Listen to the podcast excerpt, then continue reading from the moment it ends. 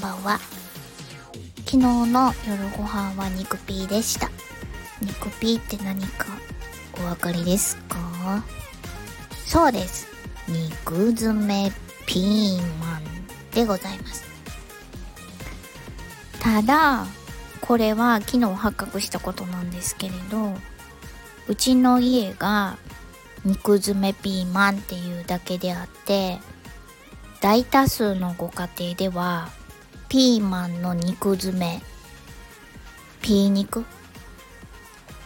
略したらピー肉になるので今まで今日は肉ピーにしようって言って家に帰ってる時に誰にも突っ込まれなかったんですけど通じてたんじゃなくて誰も私の晩ご飯に興味がなかったということが今日今日じゃんは昨日判明いたしました。